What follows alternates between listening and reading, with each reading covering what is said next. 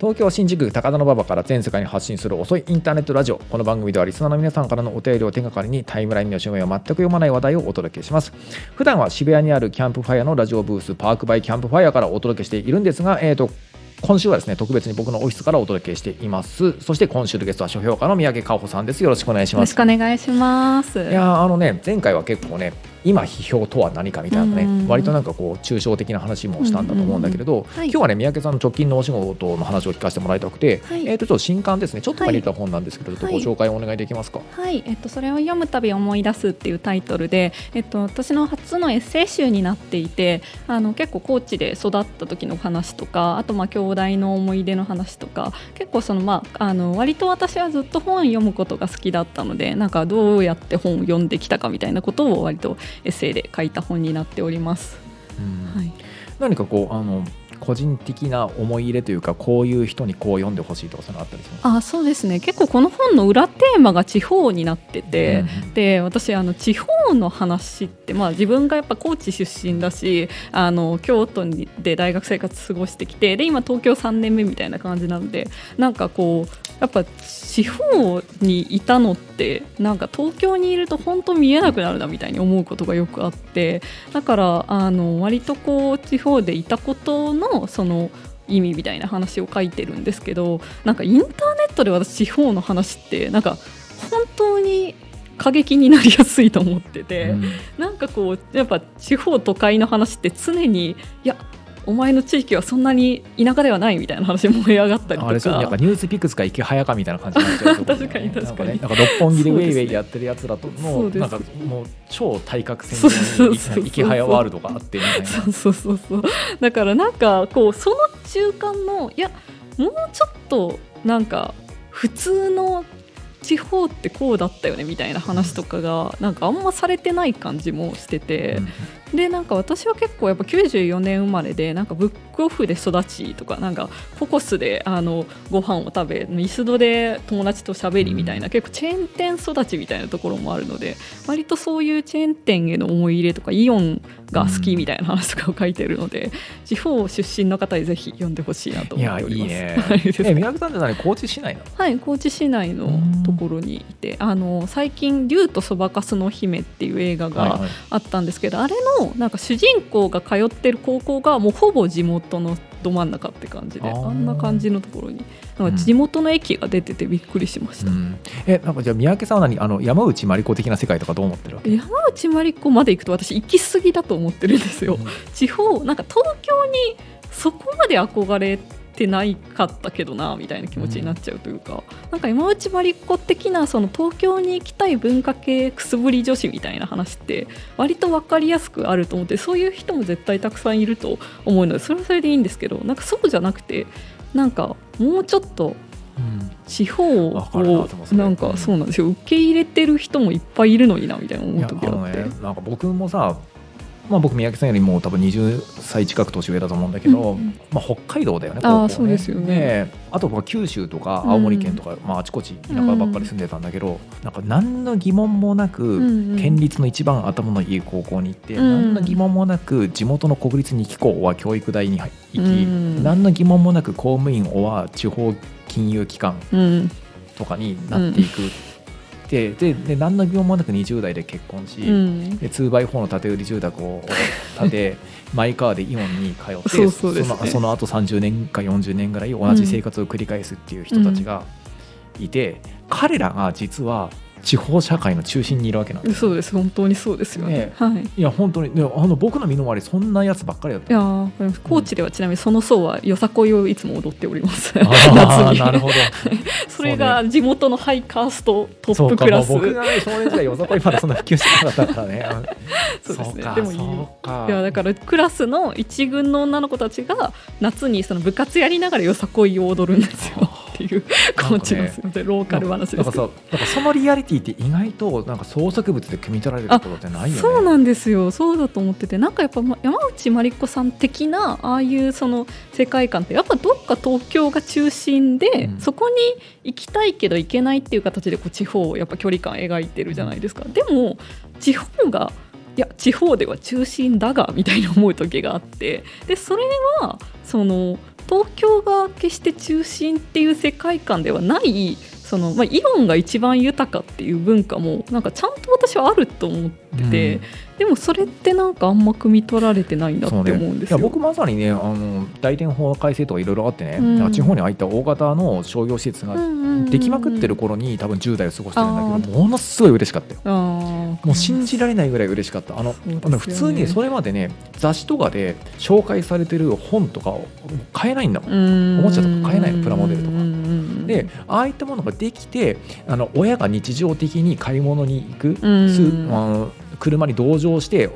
本やあの雑誌やテレビで紹介されてるものと同じものが買えるってうん。もうすごい感動していや本当そうですよね。だから私あのこの本の中でも書いてるんですけどあのこうチェーン店ができてなんか地方のそのローカルな例えば本屋さんが潰れるのがうん。悲劇的だみたいに書かれることってあるじゃないですか、うん。結構喫茶店とか本屋とか、でもなんかそれはいや住んでる側からしたらブックオフがどれだけ偉大かっていう話だとねブ思って。ックオフめっちゃいらだったよね。そうなんですよね。だからなんか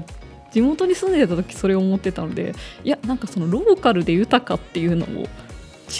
違うのではってずっと思ってて書いたって感じです。ああ本当ね。いやそれ全くそうだね。その土地のさ、ん。なんかさオリジナルのね、うん。なんかこう自然や歴史を愛するっていうことをさ、はい。なんか消費環境をさあの東京水準にするっていうことっていうのはさ、うん。あの本当は両立するはいずなんやだよね。そうですね。それはそれこれはこれうんうんうんうんでさうんなんかさやっぱ地方の人がさイオンなんかに行かずにさローカルフード食べてほしいっていうのはさただのオリエンタリズムうそうなんですよ。あのふざけんなよみたいなさだってさお前はなんかさ 二拠点居住とか行ってさ普段さなんか渋谷キャストの13階とかに住んどいてさなんかすごいさ表参道とかでさそうなんであすよ。のあのあれでシティショップのさなんかさおしゃれデリとかさ パリアのおしゃれデリとか食ってるくせにさなんか時々思い出してように大分の山奥に行ってさ みたいなさおばあちゃんの手料理食べさせてもらっていみたいなさやそうですそうです。僕ねここにはイオンがないのが素晴らしいとかぶっ殺すみたいな話だよ ね。精神的にね精神的にね。あ肉体的には双剣だってほしいんですけど。いやいやでも本当そう本当そうだと思っててなんかそういう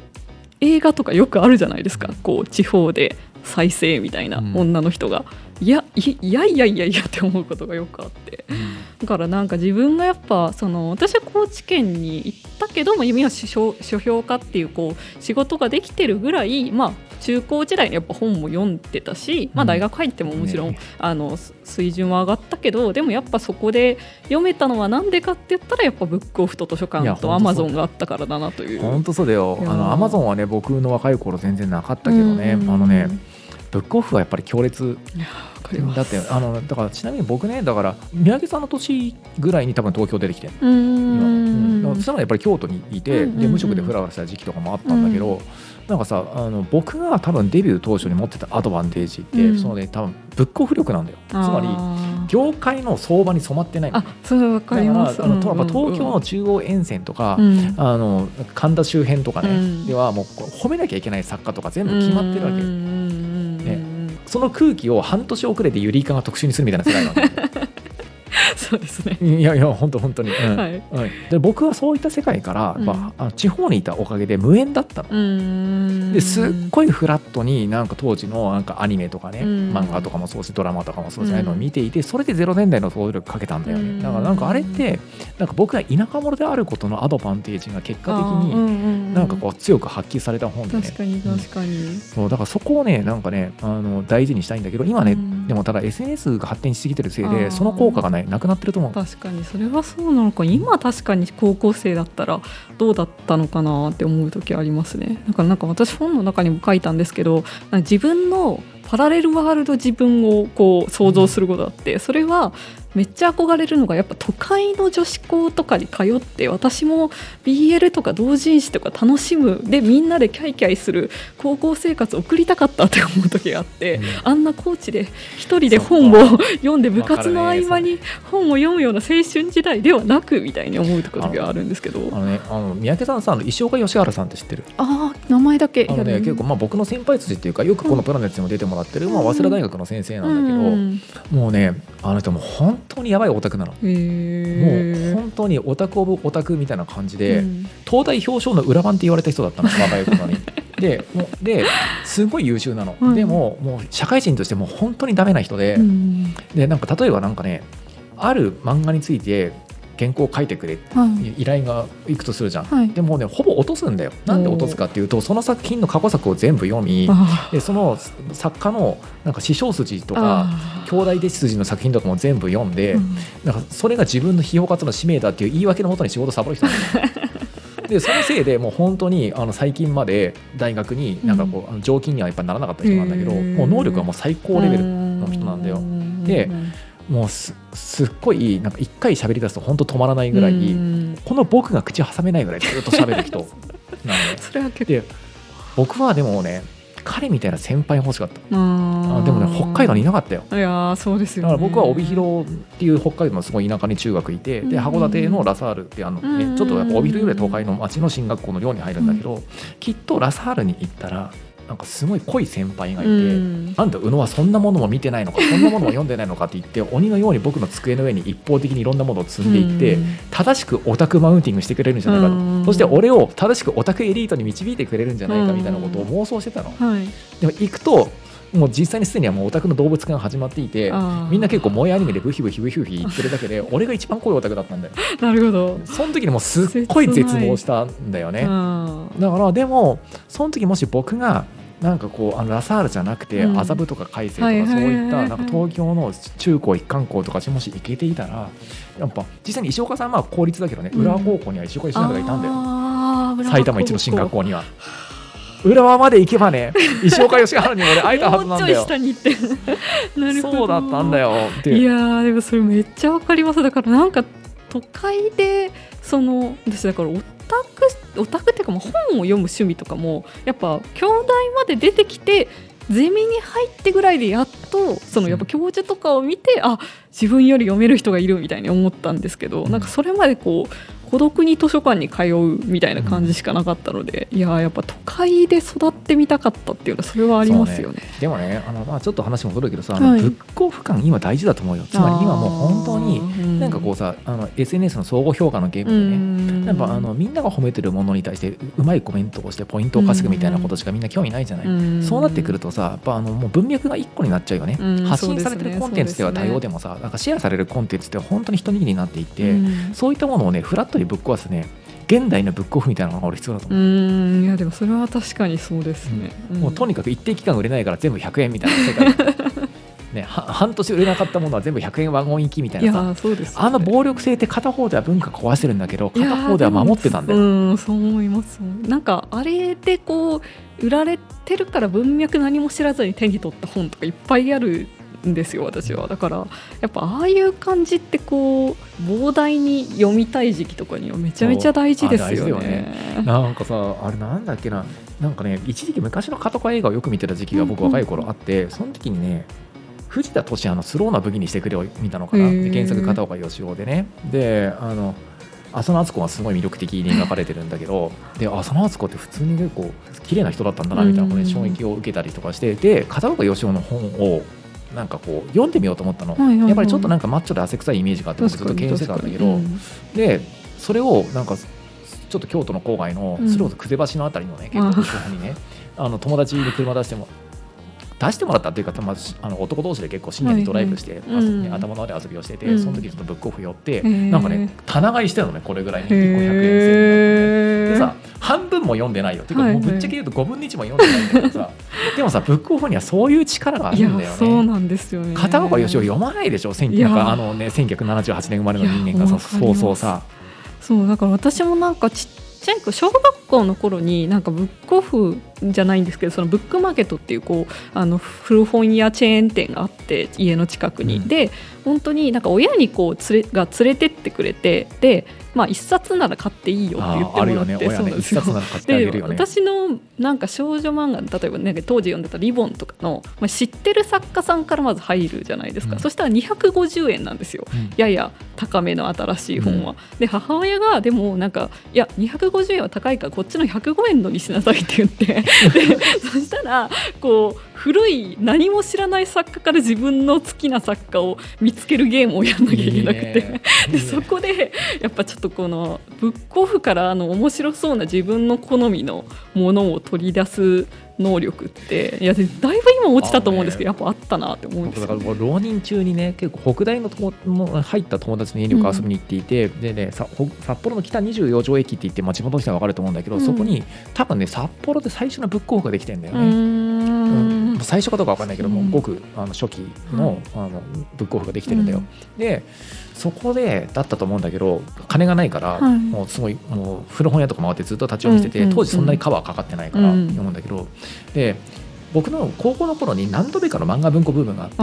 それなんか昔のね、なんかそれこそ70年代のね、そこにそれこそ24年組の作品とかいっぱい文庫に入ったわけ。ででもなんかさ読んでなかったんだよ、うん。あんまり。であの買えなかったしね。うんでそれブックオフでなんかこう片っ端から立ち読みしてる時にたまたまね吉田明美の吉祥天女読んだわけお。酒ですそしてね。よ読んでるともう面白くて面白くて仕方がなく震えて、ますねそれは。ね、ゾクゾクして前半であれね文庫だと上下巻で前半の終わりがなんか小夜子が。こう自分に乱暴しようとした男を屋上から突き落として殺してでそのその葬式の後に あのあ亮と明って兄弟出てくるじゃはいはいはあの明ってあの性格が悪い方の兄貴の方が小夜子が殺したってことを大体察して百合の花かって死者に捧げる花だなって言ってさ小夜子が微笑むところで上巻終わったわけ。で俺これを読んで俺はもう今日中にこの下巻を読まないと死ぬと思ったわけ。間違いない。で2冊そのままブックオフで買ってって200円払ってでその200円払う金はあったんだけどその200円を払ったせいで僕は喫茶店代をケチって 札幌駅の当時今みたいに綺麗に整備される前にホームレスのたわり場になっていたベンチがあってそこで臭いの我慢しながら下巻読んでそしてラストに震えるっていう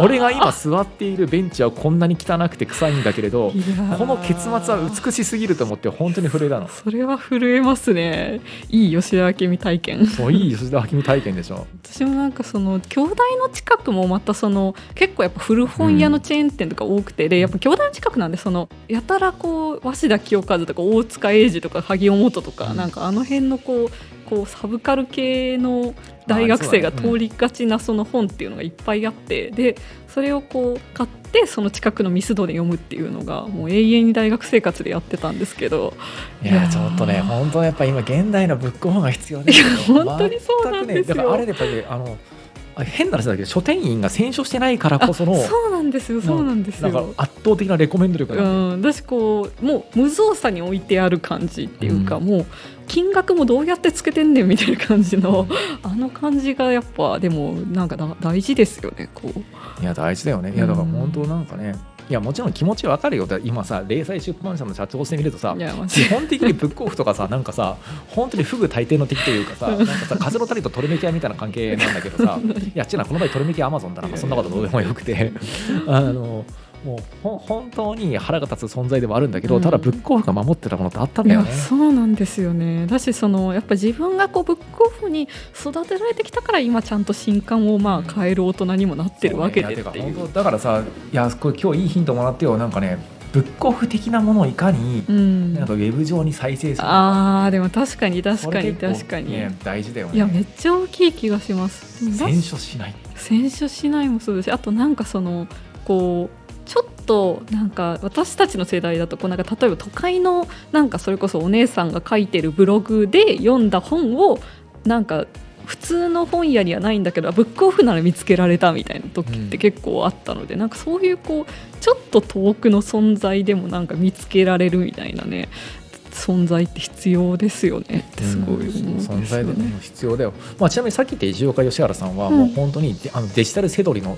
達人でだから古本の相場価格とメルカリの相場価格とぶあとそれと近所のブックオフっていうものを三角もうあその三角形を往復することで彼の人生って成り立っていて なるほど。それによってあの圧倒的なコンテンツ力が成り立っているから。へーセドリ力ですねそれは、だからちょっと現代におけるブックオフ再生プロジェクト。確かにめっちゃ大事な気がしまちょっとブックオフ関係者は申し訳ないですけどあのブックオフ的ないや的な機能をうん。今の社会にこう取り戻すってことをちょっと大事だと思います。思います。うん。はい